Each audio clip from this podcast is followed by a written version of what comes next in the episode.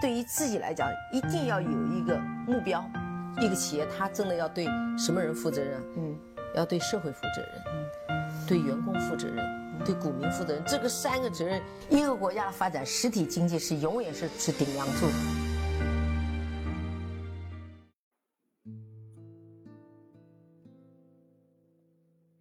各位好啊，给你一个真实生动的格力电器，我们给的比你要的多。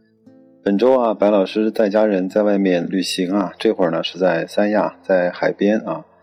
由于家人都已经睡了，我只能自己偷偷跑到 阳台上一个角落里给大家录这期的节目啊。今天我在呃喜马拉雅我的圈子里呢发了三张的图片，分别是昨天上午呢呃 A 股、港股和美股的指数的截图，分别呢都各自大跌了百分之二以上，甚至。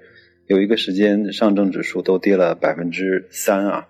看情况之内呢，还没有短期能够好转的意思，所以呢，我用许久都没有这么酸爽来形容昨天的行情啊！不知道多少在喜马拉雅听节目的小伙伴今天都慌了神儿，加上最近涪陵榨菜啊、东阿阿胶啊、伊利股份啊这样的浓眉大眼的大白马都所谓的暴雷了。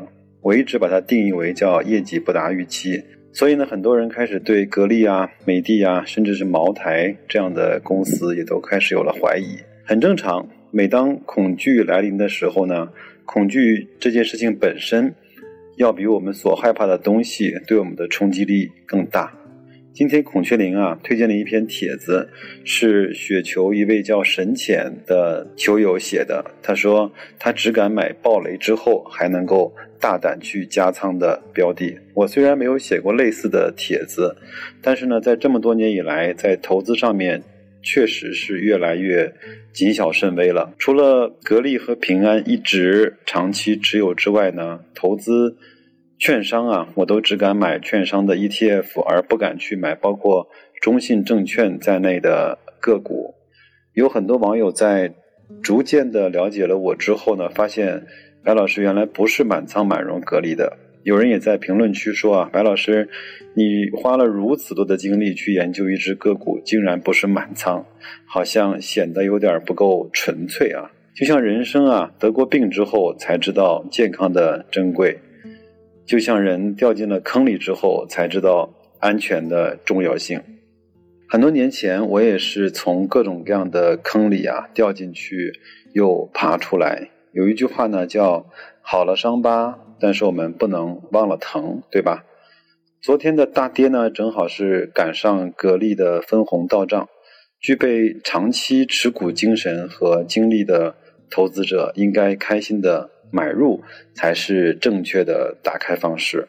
董总不是说了吗？格力不会暴雷，所以放心买就对了。大家可别过来打我啊！我呢，昨天不仅用分红买入，而且当天的格力下跌超过百分之三的时候呢，我又自己加了一些仓位，因为我看到二点一元的分红对应四十九块多的股价，已经是超过百分之四的。股息率了，而且格力的经营也没有什么异常，即便是二季度，包括上半年没有达到所有人的预期，至少在经营方面不会有所谓的暴雷。而且它在空调之外，所有的这些多元化也好，扩张也好，都是在按照正常的一个步骤再去进行。想想看啊，每年你手里的格力呢，因为分红。而下降持有的成本两块钱、两块五，甚至是以后达到三块钱，是不是就莫名的开心啊？很多人像我一样，可能格力的成本在二十多块钱，那这样的话，用不了十年，可能我们手里的股票就变成了零成本的格力电器。我们在分红再投加买的话，我们就享受了这个企业在十年以来所有的复利的增长。那有人会问了。那是不是我们就永远不能够去卖出格力了呢？有没有标准呢？有没有卖出的标准呢？当然有，但是远远还没有到达那个卖出的标准。如果真的到了那一天，如果我这个节目能够坚持做下去的话，我一定会在节目中跟大家第一时间去说的。